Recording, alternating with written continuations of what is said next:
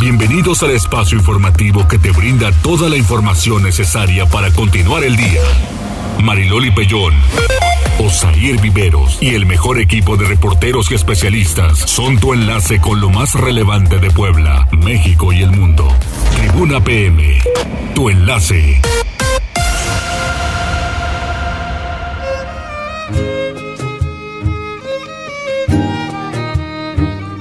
¿Qué tal? Muy buenas tardes. Un placer saludarles. Iniciamos mes, iniciamos semana. Hoy es 1 de noviembre. Ojalá que nos acompañen en esta hora de información, que según la Ley Federal del Trabajo no son los días eh, de asueto, pero mañana no hay bancos. Entonces, pues a ver qué tal. Osair, ¿cómo te va? Hola Mariloli, muy buenas tardes a ti, a nuestros amigos del auditorio. Pues qué bueno que ya nos acompañan. Digo, algunos todavía están disfrutando de este superpuente. Pues de este superpuente. Algunos ni siquiera se encuentran en Puebla.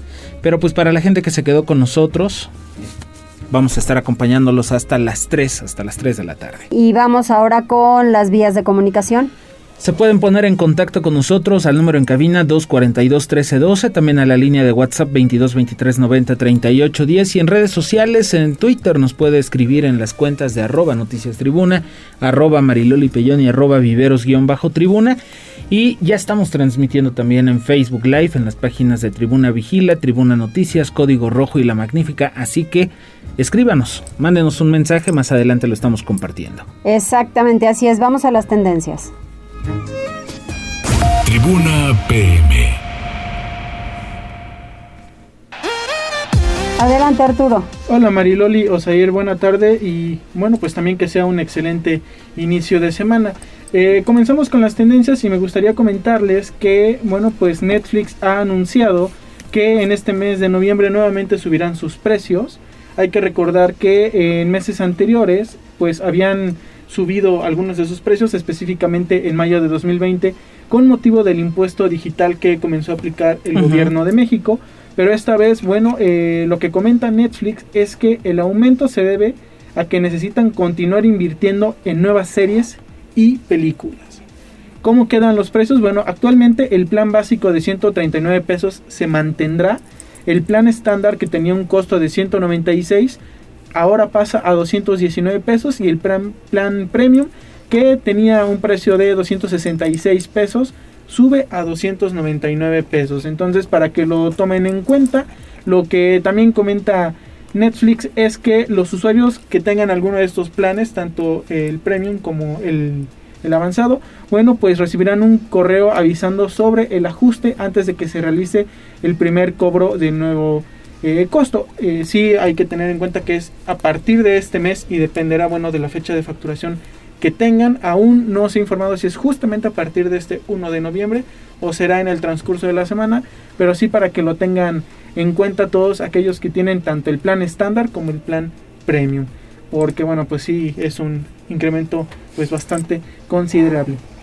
Y bueno, continuando justamente también con los impuestos y las subidas. También les comento que el G20, en el cual México está incluido, pues aprobó un nuevo impuesto global a tecnologías, el cual, bueno, pues pretende recaudar 125 mil millones de dólares, los cuales serían recolocados en los países de menos ingresos que forman parte de este acuerdo. Y bueno, pues principalmente lo que se busca es que las empresas tecnológicas deban pagar impuestos no solo donde radican oficialmente, sino en los países donde generan sus ingresos.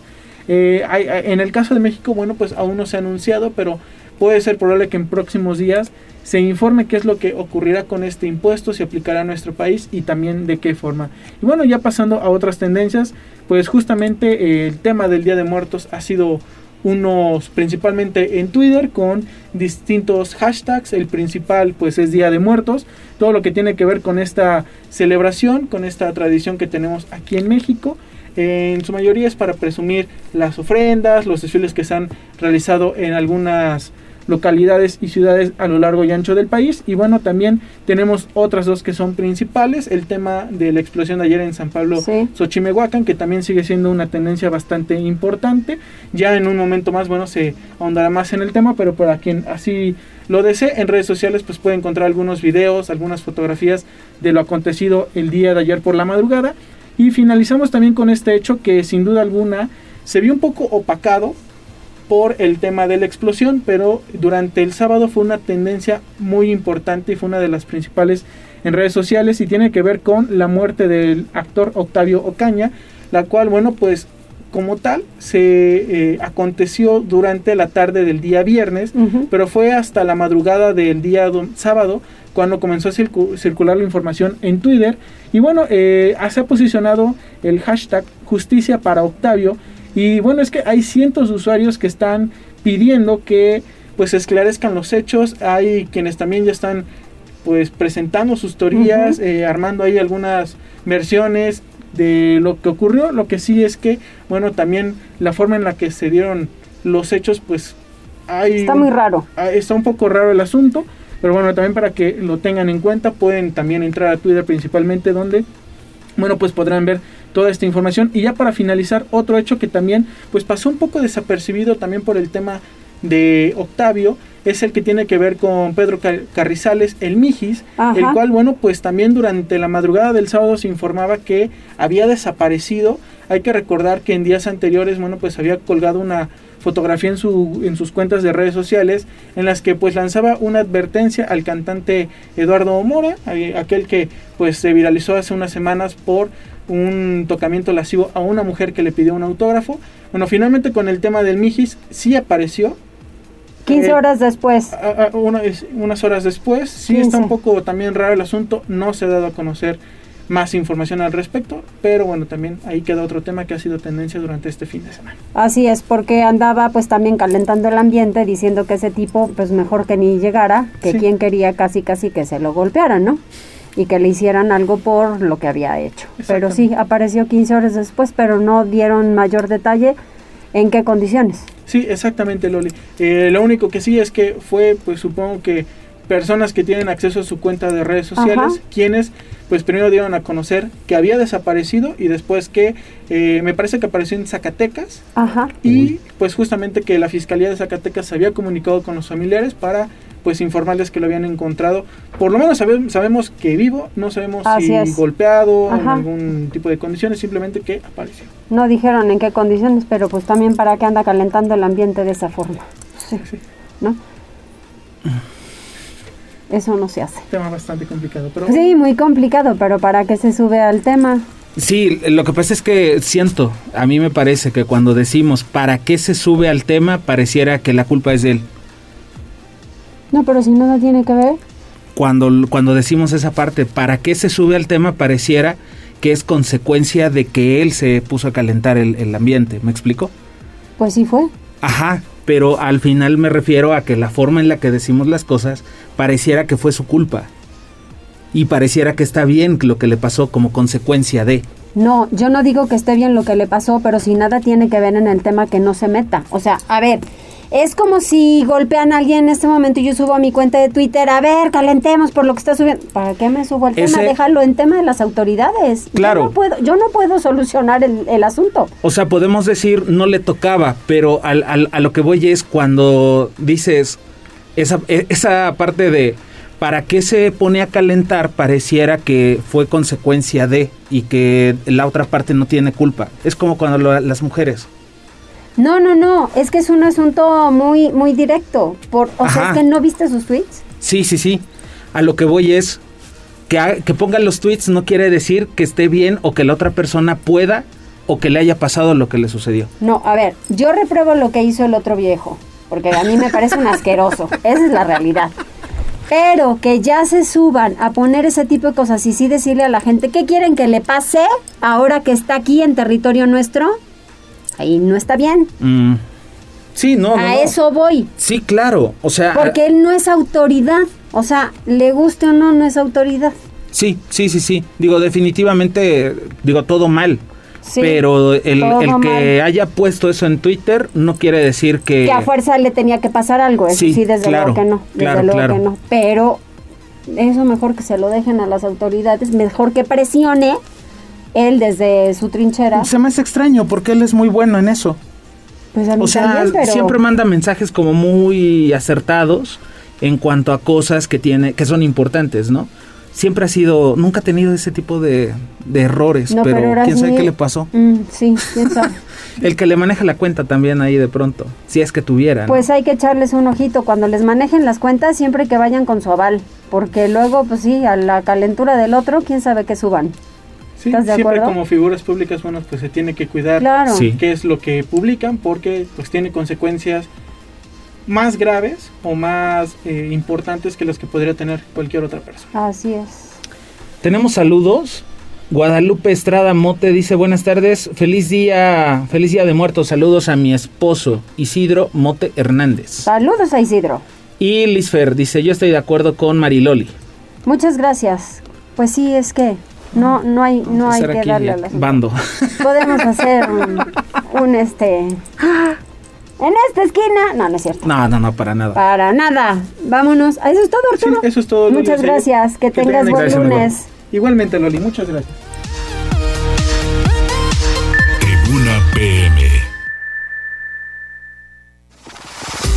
Y como que medio medio en las calles, así es, Uciel, porque sí hay gente, pero llegas un poquito más rápido. ¿Cómo estás? Así muy bien. Esa es la única forma en la que podemos disfrutar el puente. Sí, ¿verdad? la realidad. Ah, estás tranquilo. Bueno. Dale, dale. Hola Mari Loli, muy buena tarde. Los saludo con mucho gusto y a todo el amable auditorio de Tribuna PM. Desde las instalaciones de la Secretaría de Seguridad Ciudadana compartimos el reporte vial y en este lunes encontrarán tránsito fluido en Boulevard 5 de Mayo desde la 10 Oriente hasta la 31 Oriente y sobre el circuito Juan Pablo II entre la 22 Sur y Boulevard Capitán Carlos Camacho Espíritu. Además, hay buen avance sobre la Avenida de la Reforma desde Boulevard Esteban Llano hasta Boulevard Norte. Por otra parte, tomen sus precauciones ya que se presenta carga vial sobre prolongación de la 14 Sur entre la 75 Oriente y la 95 Oriente y sobre la 25 Poniente desde la 17 Sur hasta la 3 Sur. Además, hay ligera carga vial sobre Boulevard Norte entre la 11 Norte y Boulevard Carmen Cerdán.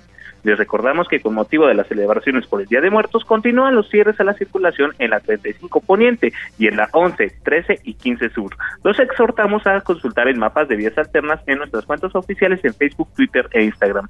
Amigos de Tribuna PM, hasta aquí el reporte vial y que tengan un excelente inicio de semana. Muchas gracias, igualmente, Ociel. Seguimos teniendo buena tarde.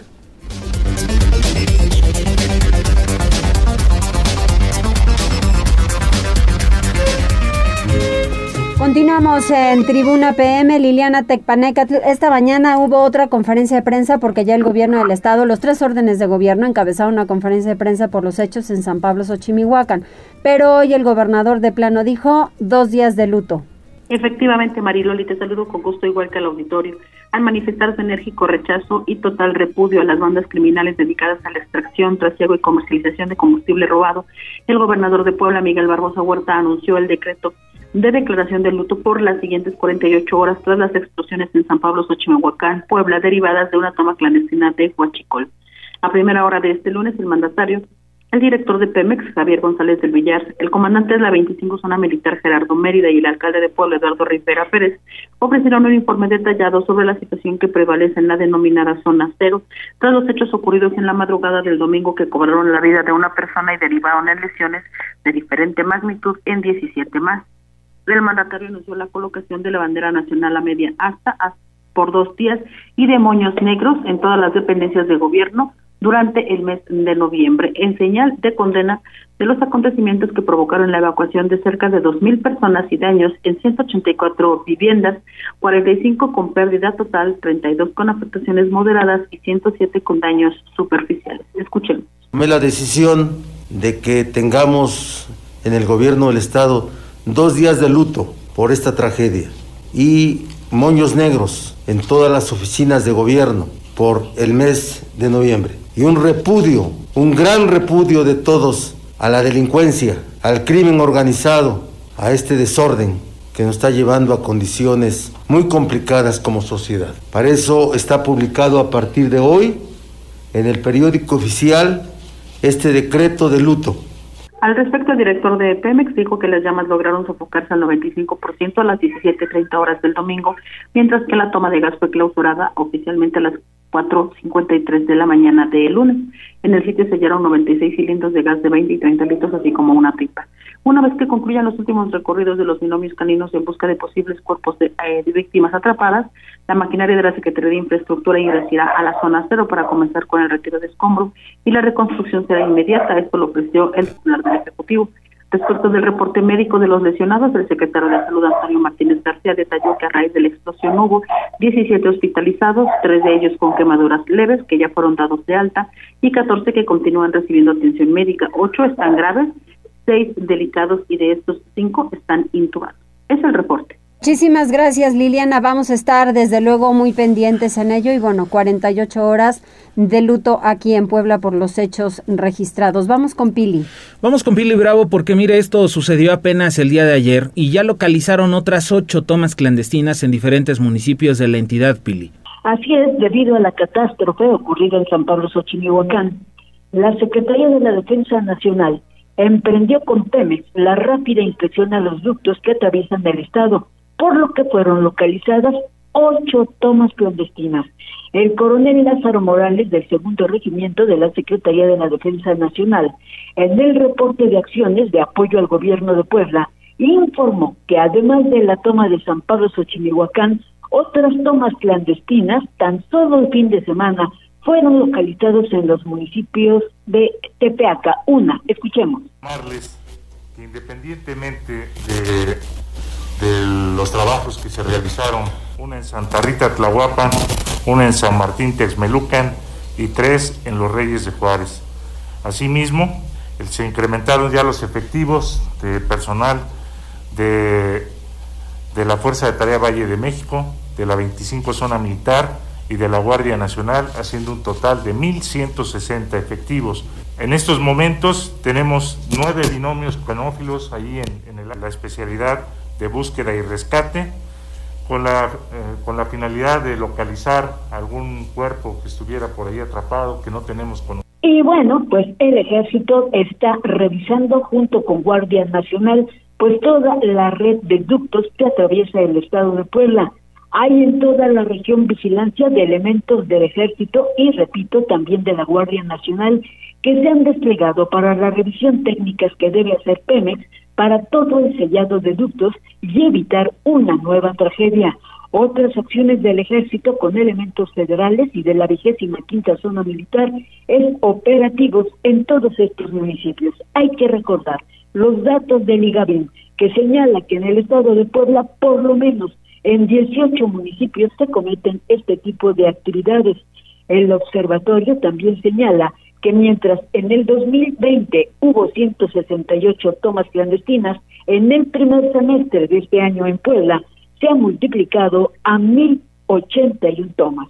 El reporte. Qué bárbaro, el número es muchísimo. No, no, no, es, creció el potencial y en 18 municipios, Mariloli, 18 municipios. Y según el gobierno federal, el guachicol ya se había acabado el guachicol de gasolina, pero no el de gas. Sí, porque luego le cambiaron, ¿no? Sí, claro, porque acuérdense que cerraron las, eh, los ductos de gasolina, compraron incluso una enorme cantidad de pipas, luego ya volvieron a abrirlos, pero ahora es el gas, ¿no? 1081 tomas tan solo en el primer semestre. No, no, no, no, no, es muchísimo, qué bárbaro. Sí. No, es brutal y sobre todo pues estas tragedias, ¿no? Como pues sí, exactamente, es que tienen que pensar un poquito más allá en la gente, ellos tienen familia, ¿no, Pili? Entonces digo. Oye, y la verdad no salió, digo, vaya, dentro de la tragedia salió barata porque les dio tiempo para que la gente saliera, ¿no? Aunque iban dormidos y todo, pero salió, no importa, imagínate, hubiera sido una tragedia, pero mayúscula. Otro Texmelucan, Pili. Sí, exacto, exacto. El Tecmelucan cumple en diciembre también ese aniversario. Ay, no, qué horror. Esa, esa explosión de en diciembre, de 2010 dejó más de 30 personas muertas. Así es, así es. No, estuvo espantoso, espantoso. Gracias, Pero imagínate todo lo, que hubiera ocurrido si la gente no hubiese salido como sea, ¿no? Exacto. En pijama, como sea, ¿no? Pero por lo menos les dio tiempo salir. Si no hubiera sido una tragedia, pero mayúscula, de verdad. Sí, terrible. Muy bien, gracias Pili. Hasta luego, Mariloli. Vamos con Gisela. Ahora vamos con Gisela Telles, porque entonces la regidora de Morena, Elisa Molina, conocía de este peligro en la zona de explosión de San Pablo Xochimehuacán. El presidente auxiliar incluso ya ha salido a declarar porque había señalamientos en contra de él pero él dice que, bueno, y está haciendo un oficio que desde el año pasado le había notificado al ayuntamiento entonces de Claudia Rivera, Gisela. Así es, Osair, te saludo con mucho gusto, igual que nuestros amigos del auditorio, y como bien lo mencionas, en el mes de septiembre de 2020, Paulo César Juárez González, presidente de la Junta Auxiliar de San Pablo, Xochihuacán, informó al Ayuntamiento de Puebla sobre el asentamiento irregular de viviendas en Avenida Ferrocarril y Calle de los Palos, sitio en donde se produjo la explosión por la ordeña de gas en las primeras horas del domingo 31 de octubre. De acuerdo con un documento enviado por el edil de la demarcación, mismo que solicita una rápida y oportuna intervención en la zona donde se establecieron dichas construcciones provisionales, esas de láminas, cartón y bloc, fue dirigido a Elisa Molina Rivera, entonces directora de Atención Vecinal y Comunitaria de la Secretaría de Gobernación y actual regidora del Cabildo de Puebla, por lo que se tenía conocimiento. En el documento el edil refirió que al detectar este asentamiento personal de la presidencia, eh, pues personal de la presidencia auxiliar acudió al punto para llevar a cabo las investigaciones correspondientes pero las y los ciudadanos aseguraron que contaban con toda la documentación en orden. Ante dicha situación, pero principalmente porque debajo de estas viviendas irregulares se ubican ductos que conducen gas y también representan naturalmente un riesgo latente para las y los ciudadanos, solicitó la intervención del gobierno de la ciudad el 21 de septiembre de 2020. Sin embargo, se hizo caso omiso a dicha situación. Este es el reporte, Osair. Y en más, Gisela, bueno, pues el ayuntamiento ya habilitó una línea de WhatsApp para brindar atención a personas afectadas por la explosión de Xochimehuacán. Eso se dio a conocer junto con, bueno, pues el número de personal que tiene el ayuntamiento en la zona cero. Así es, Usair. Eduardo Rivera Pérez, presidente municipal de Puebla, informó que 159 elementos de la Secretaría de Protección Civil, así como de Seguridad Ciudadana, se encuentran desplegados en la zona cero, albergues y la unidad de bomberos. En conferencia de prensa encabezada por el gobernador Miguel Barbosa, informó que el personal del gobierno de la ciudad se encuentra resguardando, en coordinación con autoridades estatales y federales, dichas zonas para abonar al bienestar de las y los afectados. Asimismo, anunció que iniciará la atención a personas afectadas, sobre todo de viviendas, a través del número de WhatsApp 2226 18 39 17 y del número de emergencia 911. Así lo decía no tenemos el audio, Gise, pero continúa. Sí, Osair, te comento que además refirió que trabajarán en todo momento con diferentes instancias del gobierno, pero actuarán bajo las indicaciones de la Secretaría de Infraestructura Estatal, esto para dar seguimiento y también la atención necesaria a las familias dañadas por el siniestro. Rivera Pérez agradeció el apoyo del gobierno del estado y también del personal del sector salud en los albergues ubicados en la secundaria federal Adolfo López Mateo, en donde se encuentran 81 personas y también en el Templo de Mormones, donde se encuentran 34 personas. Es importante mencionar que el gobernador Miguel Barbosa anunció que el DIF estatal y también municipal operarán toda la ayuda, similar a las acciones que se realizaron con los afectados por el huracán Grace. Además, refirió que en dichas sedes se instalarán a partir de este lunes 1 de noviembre centros de acopio para mantener solidaridad con las y los desplazados. Por último, dijo que junto con el edil Eduardo Rivera revisarán las zonas que deben estar ajenas de ocupación, es decir, que sean terrenos en el derecho de vía, esto para evitar situaciones lamentables y también enfrentar la situación de manera coordinada. Este es el reporte.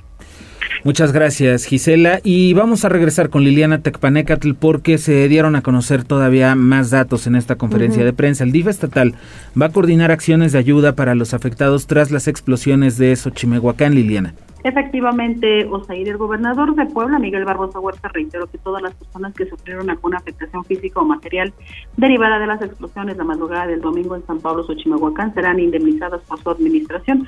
Agregó que en las siguientes horas abrirá un centro de acopio y de ayuda para los damnificados que en el estatal pues será el órgano encargado de canalizar la ayuda a toda la población que fue desplazada de sus hogares ante la emergencia. El mandatario comentó que ya se reunió con los deudos del joven que perdió la vida a causa de lo que denominó una tragedia y aseguró que el contacto con la familia es directo para evitar que alguien pudiera beneficiarse de esta situación. Escuchamos lo que señalaba. Estamos atendiendo, personalmente yo estuve en contacto con las familiares de la persona fallecida, se le dotó de todo lo necesario y se le va a indemnizar, es, vamos a hacer todo ello. Entonces yo lo que quiero reiterar es que nos vamos a hacer cargo de indemnizar a las personas afectadas de todos los daños que hayan tenido. Pero quiero dejar en claro algo. Al respecto, el alcalde de Puebla, Eduardo Rivera Pérez, informó que el ayuntamiento habilitó una línea de mensajería instantánea para recibir reportes ciudadanos relacionados con las explosiones. El número es el 22 26 18 39 17. Lo voy a repetir, 22 26 18 39 17. Finalmente, la secretaria de Gobernación, Ana Lucía Gil Mayoral, detalló que están operando dos albergues que resguardan a las personas que perdieron sus viviendas en la zona cero. En el refugio instalado en la primaria Adolfo López Mateos se encuentran 81 personas y en el templo de los mormones hay 34 más. Es el reporte. Liliana, y en más información, bueno, pues ya, ya dijeron por fin de qué, de qué empresa es esta pipa que encontraron en la toma clandestina y es de la empresa Hidrogas. Efectivamente, Osair, la pipa que estaba conectada a la toma clandestina en San Pablo Xochimehuacán tenía un logotipo de características similares al de la empresa Hidrogas, así lo informó este lunes Javier González del Villar, director de Pemex Logística. Como parte agraviada, la paraestatal ha presentado ante el Ministerio Público Federal las evidencias necesarias para que se ordene una investigación sobre las operaciones de la empresa que se ostenta con esta razón social. Informó también que las placas de circulación del vehículo no son del Estado de Puebla. El funcionario federal dijo que en la zona donde se originó la fuga de gas LP, que es en el kilómetro 585 más 700 del ducto de gas LP Camachalco San Martín Texmelucan, pues hay muestras justamente del rodamiento de diferentes autos tanque eh, que pues se presume estarían abasteciéndose ahí de este combustible ilegal. Dijo que esta práctica es muy común, sobre todo, pues sí, en el municipio de Puebla Capital, pero también en otros como San Martín, Texmelucan y Tepeaca. Escuchemos. Es muy similar el logotipo que aparece aquí a una razón social que se llama hidrogas. Ahí la tienen la, la, en la imagen. Esta era la pipa que estaba conectada y pertenece a esta razón social. Es lo que ordinariamente ha venido ocurriendo, lo que nos estamos topando en eh, el municipio de Puebla, en San Martín Texmelucan, en Tepeaca, ¿sí? que van, se conectan al, al tubo, cargan y salen. El gobernador Miguel Barbosa Huerta confirmó que hay investigaciones federales y que involucran a gaceras muy importantes porque hay indicios de que pueden estar cometiendo actos ilegales y que, bueno, pues todas estas se están llevando a cabo también desde la Sedena. Cabe señalar que el gobernador solicitó asimismo la intervención de la Procuraduría Federal del Consumidor, la Profeco, pues justamente para que realice una auditoría a estas empresas que pudieran estar involucradas en la venta de combustible ilegal, así como a la Comisión Reguladora de Energía y la Agencia de Seguridad Ambiental a fin de detener este fenómeno. Es el reporte. Muchas gracias, Lili. Liliana, son las 14 horas con 29 minutos. Vamos a ir a la pausa y regresamos para platicar con Alfredo Fernández porque anda pues muy activo allá en San Pablo Xochimehuacán. Además, bueno, pues esta persona que falleció en el estallido fue sepultada el día de hoy por sus familiares y Alfredo obviamente se encuentra en la zona. Volvemos.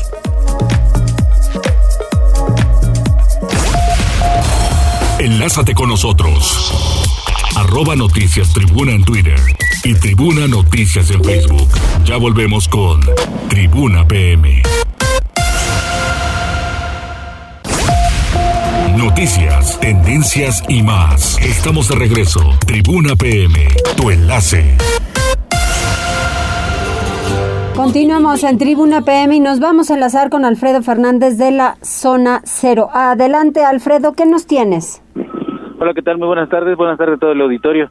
Así es, pues el día de hoy estuvimos aquí por la mañana y acudimos a los eh, servicios funerarios de Eduardo Zamorano, de 32 años de edad, quien fue hasta el momento la única víctima mortal eh, en una ceremonia pues con pocos asistentes en el Panteón de la Zona, que se ubica a menos de un kilómetro de donde ocurrió pues el estallido eh, fueron llevados sus restos eh, y su madre, eh, quien una mujer bastante religiosa y firme, eh, se le se ofreció un discurso a las personas que estaban acompañándole y bueno, sobre todo agradeció eh, porque al estar presentes pues ella sentía fortaleza. Eh, por otra parte pues hemos estado en la zona y bueno eh, en el punto cercano donde nos encontramos hay un módulo de atención a animales y en este sitio nos va a platicar la doctora Irma eh, Gómez eh, del Instituto de Bienestar Animal, eh, pues ¿qué, tipo de animales han atendido y más o menos pues cuáles han sido sus lesiones. Adelante. Muchas gracias. Pues al momento se han atendido 44 perros, de los cuales algunos tenían quemaduras de primer y segundo grado. Hubo un perro que sí tenía quemaduras de tercer grado, cuyo estado era muy poco estable. Ese perro lo tenemos atendido en la clínica de bienestar animal. Los demás animales o se encuentran bajo resguardo del Departamento de Protección Animal del municipio de Puebla y otros que se están trabajando con, con la sociedad civil. También se han atendido a siete gatos. El día de hoy hemos atendido a 1.158 pollos de engorda, a 15 de postura, nueve gallinas, un gallo, un borrego que tenía quemaduras de primer grado, gorriones que también los tenemos con quemaduras de, de tres de, primer grado, tres gorriones y ese es el corte que tenemos hasta ahora de las 2.30 de la tarde. Eh, aparte de las eh, lesiones que por la explosión pues los animales tenían, ¿en qué condiciones vivían más o menos? ¿Estaban en buenas condiciones, aceptables o muy malas condiciones? Bueno, desgraciadamente no, pudimos, no podemos evaluar las condiciones porque muchos de ellos fueron retirados de escombro. Algunos sí venían delgados, pero mayoritariamente la atención fue brindada porque tenían el pelaje completamente quemado, quemaduras en rostro, en cojinetes, entonces la atención fue principalmente por este por este tema. Sin embargo, hubo algunos animales que hemos visto que se encontraban en condición de calle y que sin duda eh, pues eso no les favoreció para las condiciones en las que están. ¿Alguna pregunta, Mariloli? Nada más el, el, saber cuánto tiempo van a estar, pues obviamente van a estar recogiendo los escombros y ellos van a permanecer en la zona con algunos recorridos o cómo le van a seguir haciendo. Así es, el Instituto de Bienestar Animal permanecerá aquí para dar seguimiento a los animales que aún se encuentran. La mayoría se han estado retirando y hemos estado colaborando con sus responsables que cuando entran a retirar sus pertenencias, algunos de ellos están logrando llevar a sus animales. Pero aquí estamos para dar esta atención primaria y que por lo menos sepan en qué condiciones están sus animales. ¿En qué, días más van a estar? Vamos a estar el día de hoy y es posible que estemos también el día de mañana. Muchas gracias. Gracias. Oye, Alfredo. Sí. ¿Y cómo ves a la gente? ¿Cuál es el panorama? Porque cuando suceden este tipo de situaciones, de verdad que se convierte eso en, en algo, ay, en un panorama muy triste, muy desolador, y la gente obviamente pues no tiene recursos para que en cuanto se pueda puedan rehabilitar sus viviendas. Pues eh, por ahora eh, las calles pues están solitarias. Por la mañana comentaba en la emisión de, del noticiero de la mañana eh, que se veía bastante movimiento puesto que pues la vida continuaba, ¿no? Había mucha gente que salía a sus centros de trabajo. se escuchaba en algunas de las pláticas que incluso traían la misma ropa puesto que no les habían dejado pasar a sus domicilios. Pero pues el ánimo está más bien en salir adelante y esperar la respuesta que les brinden eh, como habían mencionado, pues del gobierno para la reconstrucción de sus casas, pero sí, eh, lo, al parecer, pues lo están tomando con calma, no están viniendo, digamos, desesperadamente a intentar entrar a los domicilios. Eh, por la mañana sí había pequeños grupos, pues pidiendo información acerca de de cómo estaban en las casas y podían pasar a pues a recuperar algo de, sus pertenencias no fue así pues muy pocos de ellos pudieron pasar solamente en zonas un tanto alejadas de donde ocurrió el mayor daño sí pasaban por sus eh, documentos, por algunas otras prendas, acompañados de Guardia Nacional. Eh, ya más cercano a la zona en donde pues sí ya los domicilios resultaron eh, muy afectados no están siquiera acercándose esto más adelante se les brindará la información está el 911 para que ellos puedan saber acerca de qué, procedimiento pues seguir pero en el lugar está pues digamos que se encuentra solo únicamente las las las unidades de emergencia obviamente pues prensa, pero en la zona eh, pues no no hay muchos curiosos y sí se llegan a ver un poco vacías las calles en algunas horas del día, pero eh, pues por la mañana sí se veía bastante movimiento porque pues la vida sigue, entonces eh, no están intentando llegar y se escuchaba una pues un ánimo de pues de seguir adelante pese a lo que había ocurrido. Así es, muy bien, pues muchas gracias Alfredo, si tienes algún otro reporte pues estamos atentos antes de terminar el espacio. Muchísimas gracias. Gracias a ti. Mira, dice, ¿en qué mundo estamos viviendo? Es una injusticia que esté pasando esto y nos pegó un susto enorme, no hay perdón de Dios. Aquí se escuchó en la Capu, en San Felipe Guayotlipan, en San Jerónimo Caleras, dice, es una injusticia que esté pasando esto. Es indignante lo que está sucediendo y esto no se olvida de la noche, eh, de la noche a la mañana y da coraje. Pedimos al gobierno que ya pongan un hasta aquí. Ya basta. Buenas tardes, es la terminación 9406 que se comunicó a la línea de WhatsApp. Y es que sí, tienen toda la razón, o sea, ya queden con esos responsables ayudarles y que se paren. Por eso les digo, o sea, que estas personas no piensan un poquito más allá que ellos también tienen familiares. Imagínense que con algún descuido y demás, en alguna otra zona, alguien mm. cometa lo mismo y entonces sus familiares padezcan, ¿no? Porque uno nunca sabe cuándo la rueda de la fortuna te regresa, ¿eh? Te regresa. Entonces, ahí hay un tema. Vamos con Liliana. Así es porque las autoridades en Puebla van a analizar si es viable reubicar las viviendas que se encuentran asentadas sobre ductos de, Pemex, no solamente en San Pablo Xochimehuacán, según entiendo, Liliana. Efectivamente, Osair, todos los ductos de petróleos mexicanos Pemex que cruzan por territorio poblano serán revisados metro a metro en conjunto con las autoridades municipales con el objetivo de definir acciones encaminadas a resguardar la seguridad de quienes habitan las casas que están asentadas sobre dicha red. Así lo anunció el gobernador del estado, Miguel Barbosa Huerta. El mandatario no descartó ninguna medida de protección a las familias habitantes de las zonas de riesgo, incluida la reubicación. Sin embargo, dijo que por ahora se ha anticipado hablar de ello, por lo que antes se debe elaborar un informe completo sobre el estatus de los ductos y la cantidad de personas que estarían en esta condición. Tras la serie de explosiones registradas la madrugada del domingo en San Pablo, Xochimehuacán, a causa de la fuga de gas en una toma clandestina en ductos de Pemex, Barbosa Huerta consideró que es urgente tomar las medidas necesarias para evitar un nuevo episodio de este tipo en territorio poblano. Escuchemos. Nos vamos a meter a revisar. Cuando los ductos de Pemex fueron instalados, no había viviendas en esa zona. La mancha urbana se los comió. Hoy hay un riesgo muy fuerte de que las cosas sigan así. Entonces, ya es tiempo de que la autoridad estatal y las municipales en todo el estado revisen las zonas que deben de estar ajenas a cualquier ocupación sobre el trabajo de la Fiscalía General del Estado en busca de identificar responsabilidades. Bueno, pues el titular de la dependencia, Gilberto Higuera Bernal, reveló que se han iniciado investigaciones por la comisión de los delitos de homicidio doloso, daño en propiedad ajena y lesiones dolosas. Hasta ahora, 68 vecinos de Xochimehuacán han sido entrevistados por la autoridad y el proceso, dijo el fiscal, va muy avanzado. También se informó que el predio en donde se encontraba la toma clandestina no cuenta con registro ante el catastro, pues pertenece a las tierras que están consideradas dentro del derecho de vía, por lo que legalmente no existe ningún propietario. Es un reporte, Osai. Muchas gracias, Liliana. Bueno, sí, efectivamente, si son terrenos que se encuentran en el derecho de vía, son terrenos federales. Sí, sí. ¿No?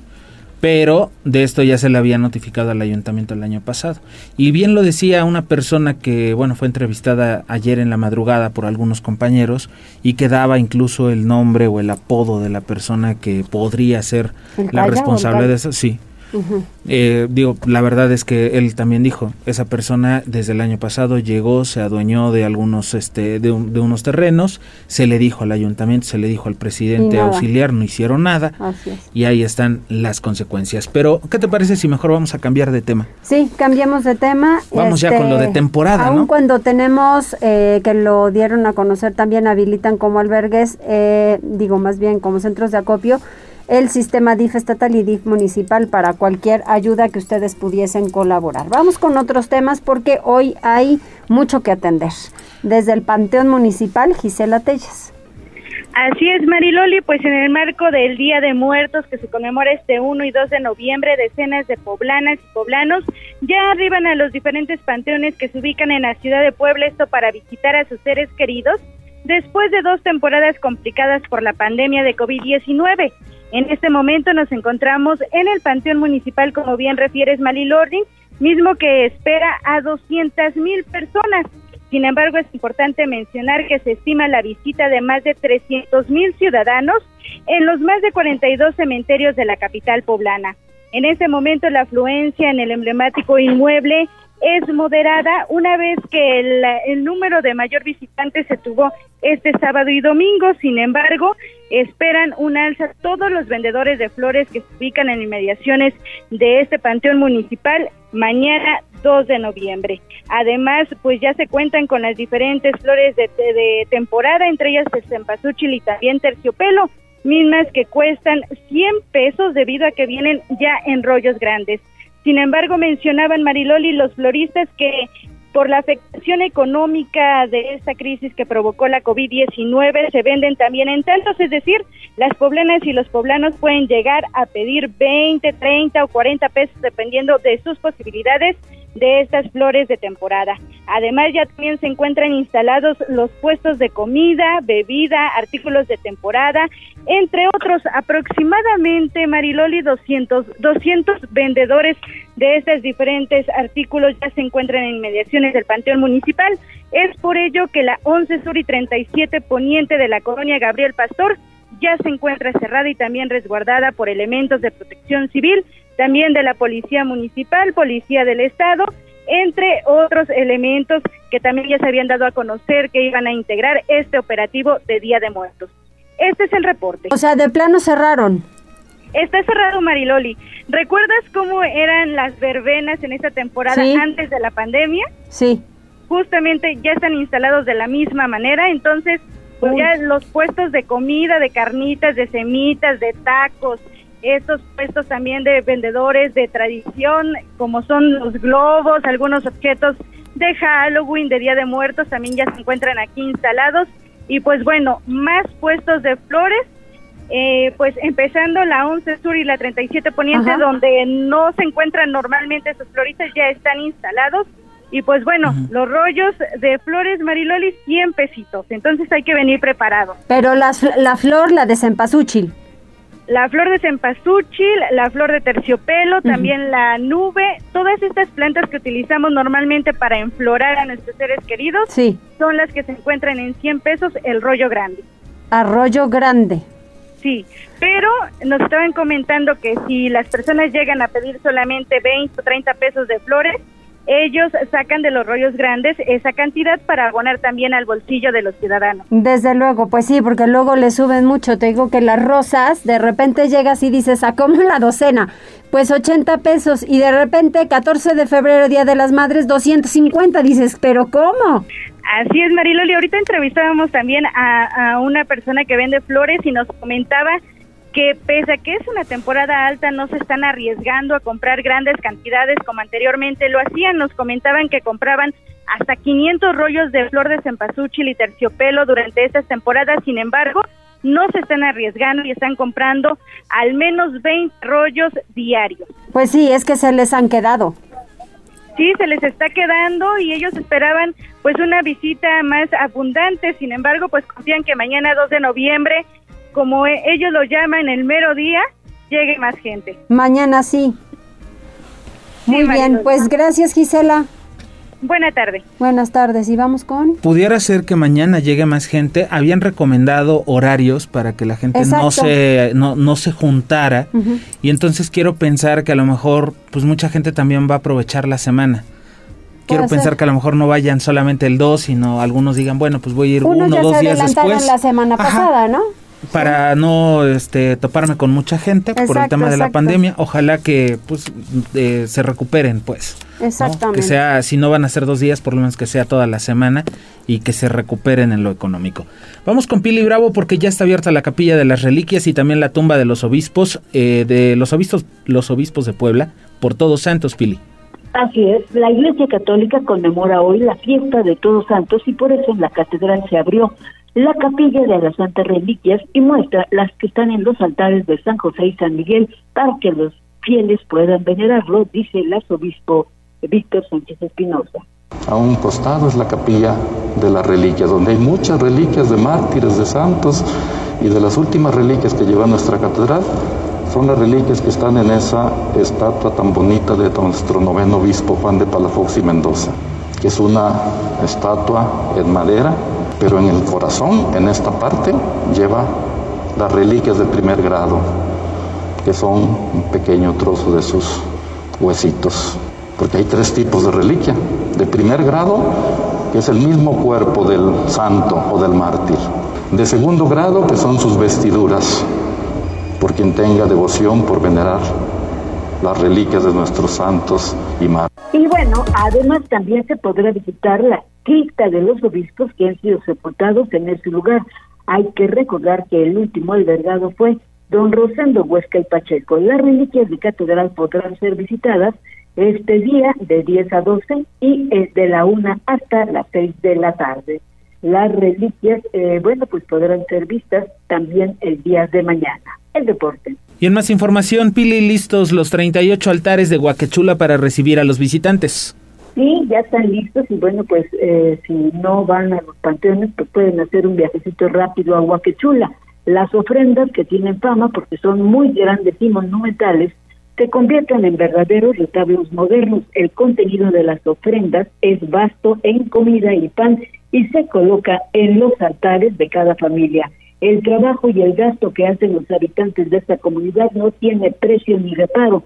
Por muy pobre que sean las personas, la ofrenda de los muertos es una obligación sagrada dice el cronista de Huaquechula, Silverio Reyes Almenti, quien, bueno, pues habla de esta tradición. Realmente guardan un sincretismo que viene desde la época prehispánica, que se adapta a la época de la colonia y que cambia posteriormente, porque la gente retoma los altares del Jueves Santo de las iglesias, eh, de las iglesias de Huaquechula, y se los lleva como una última muestra de amor a su ser querido, a sus casas. Es decir, los traslada hace rato de yo un comentario de unos amigos en una publicación que se llama Zonaltar Monumental y decía, son retablos que Y es, o sea.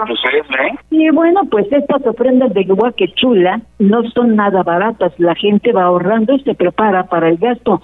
Van comprando poco a poco las cosas que se van a utilizar como el mole, los adornos del altar, el papel picado, la harina para el pan y bueno, el gasto que realiza cada familia pues muy barato es de cinco mil y las más costosas llegan a costar hasta cincuenta mil pesos. Algunas familias que tienen algún pariente en Estados Unidos, pues también hace la cooperacha para realizar estas ofrendas. El año pasado, a pesar de la pandemia, hubo ofrendas, aunque fueron a puerta cerrada, pero este año, repito, están ya listos los 38 altares. Incluso habrá uno muy singular que se colocará en, o que ya está colocada, mejor dicho, en el atrio de la iglesia del convento de San Martín, en donde este año está dedicado a todos aquellos que murieron por COVID. Y por eso habrá un gran tapete de llorones, que son las figuras de barro y de pan que simbolizan los dolientes que lloran por la muerte de sus deudos. El reporte. Muchas gracias, Pili. Son las 14 horas con 51 minutos. Vamos a la pausa. Le comentamos, ya están retirando los vehículos de la de la, zona de la zona cero, estos vehículos que resultaron afectados por la explosión. Y bueno, pues eh, estamos viendo grúas de la Secretaría de Seguridad Ciudadana y bueno, ya, ya sabremos a dónde se los llevan. Exactamente. Pausa, regresamos.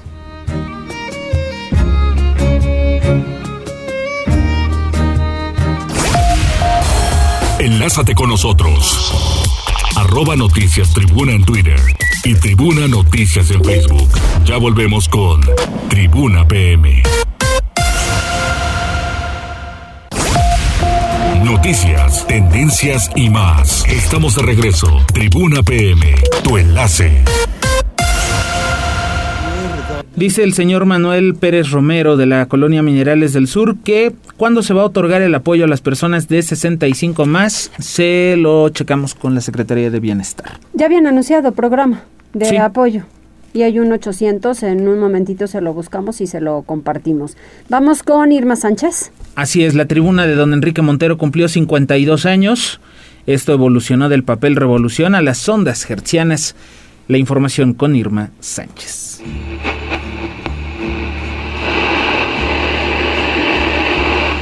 No se le olvide que el periodismo es una profesión que nunca se acaba de aprender.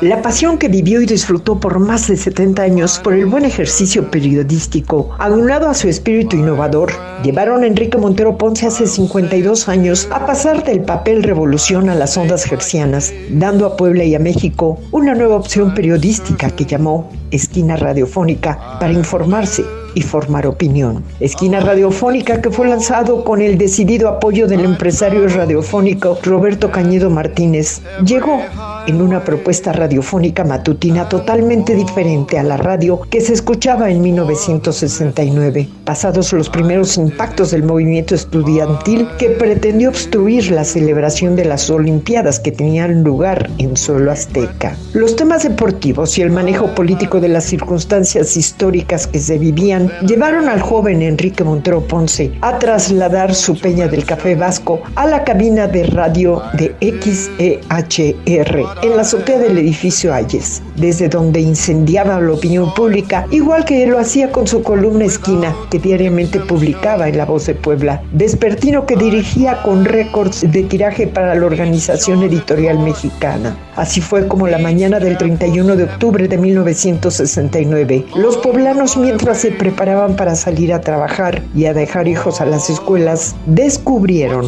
al polémico periodista en la radio, en un ejercicio que después de una entrevista con otro grande de la época como Jacobo Zabludowski secundó para la televisión.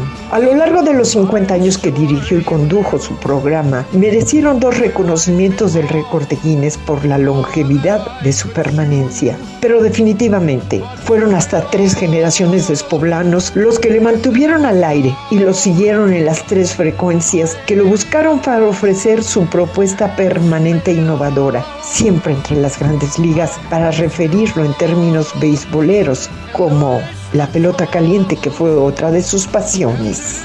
Irma Sánchez, Tribuna Radiofónica.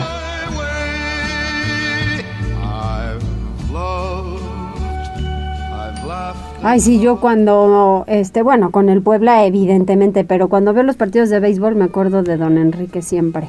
Gran pasión y ayer que estuvo buenísimo.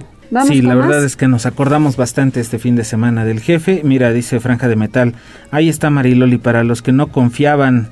En el Puebla ganamos 2-0, yo exageré 4-1, pero ganamos. No, exageraste, exageraste. Yo que dije 2-1, ¿no? 2-1, porque hasta Neto dijo que empate. ¿Cómo voy a creer? No, yo daba el 2-1 y tú 4, eso es cierto. Vamos con Neto. Neto. PM. Neto, sumamos 3. ¿Qué tal Mariloli? ¿Qué tal Azair? Muy buenas tardes. Buenas tardes a todo el auditorio. Así es, gran victoria por parte del conjunto poblano el pasado viernes, quien consiguió un éxito de oro en su visita a los Bravos de Juárez ya que pues duerme, duerme como sexto lugar de la, como octavo lugar de la tabla general, y es que los dirigidos por el argentino Nicolás Lercamón se impusieron 2 a 0 a los fronterizos gracias a las anotaciones por parte de Cristian Tabó al minuto 67, así como de Guillermo Martínez al 70. Y es que los de la franja fueron los que más insistieron desde el primer minuto y aunque en la primera parte pues no hubo muchas oportunidades en las áreas para la segunda mitad sí pudieron reflejar esa superioridad. Tabó entró al área el minuto 67 y tras un doble intento en el que se topó con Hugo González la tercera fue la vencida y logró vencer al guardameta para poder abrir el marcador. Pocos minutos más tarde los camoteros siguieron insistiendo y lograron aumentar la ventaja que terminó pues siendo definitiva. Martínez conectó un gran cabezazo en el área para vencer al guardameta fronterizo. Con esto el Puebla se acerca severamente al repechaje, mientras que los Bravos pues alejan de toda posibilidad considerando que cierran el torneo con su visita al conjunto de Tigres. Todavía hay partidos pendientes, así que el Puebla tendrá que estar pendiente sobre todo de los resultados que tenga el conjunto de Pumas, Pachuca y Santos, quienes serán los equipos que aún tendrán doble doble actividad esta semana para saber qué es lo que necesita el próximo viernes cuando estén recibiendo al conjunto del Toluca donde se espera otra gran asistencia por parte de los aficionados, tomando en cuenta que los precios, pues por tercer partido consecutivo, están a un costo bastante accesible y donde el Puebla, pues buscará asegurar su lugar en el repechaje, en un mejor caso, asegurar la localía para ese duelo de vida o muerte o con una combinación que resultaría pues totalmente benéfica para el conjunto camotero, asegurar su lugar dentro de los cuatro primeros lugares de la tabla general. Un cuarto puesto que, por cierto, todavía mantiene el Toluca a pesar de que llegará a dicho compromiso con una racha de siete partidos consecutivos sin conocer la victoria, pero pues ya el previo, las combinaciones, luego estaremos platicando, relatando a lo largo de la semana. Todo, todo dependerá de que ya todos los equipos lleguen con 16 compromisos disputados, tomando en cuenta que a mitad de semana pues estarán jugando los últimos partidos disponibles antes de ponerle punto final a la campaña regular. Precisamente vámonos con el resto de la jornada porque el conjunto de Cruz Azul terminó derrotando 2-1 al América para pararse en la zona de acceso directo o a la zona de clasificación. Y es que en un partido pasado por la lluvia, Roberto Alvarado terminó adelantando la máquina en los 45 minutos. El uruguayo Federico Viñas logró la igualdad momentánea, pero pues en el último minuto, después de una revisión a través del VAR, Jonathan Cabecita Rodríguez puso el 2-1 definitivo con el cual la máquina pues consigue esta victoria importantísima en su lucha por terminar dentro del top 4 para asegurar un lugar en los cuartos de final. Tigres, Tigres ya está metido en la lucha por el boleto directo a los cuartos de final tras derrotar al conjunto de las Chivas, mientras que Pumas son cuatro partidos sin conocer la derrota, pero no pudo sobrear las miles del éxito, se conformó con un empate a una anotación ante Pachuca.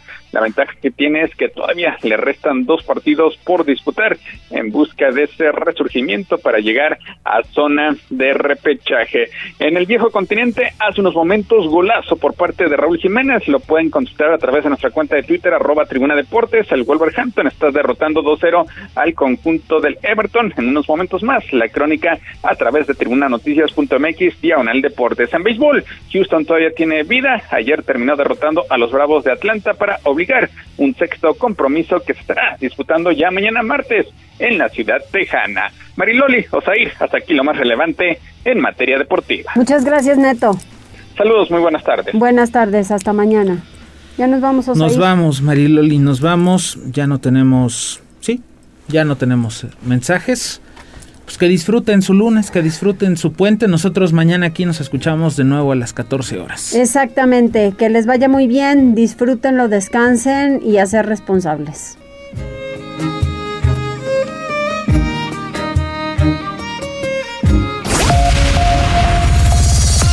Gracias por enlazarte con nosotros. Seguimos informándote vía redes sociales. Arroba Noticias Tribuna y Tribuna Noticias en Facebook. Tribuna PM es un producto de Tribuna Comunicación. Fuerza en medios.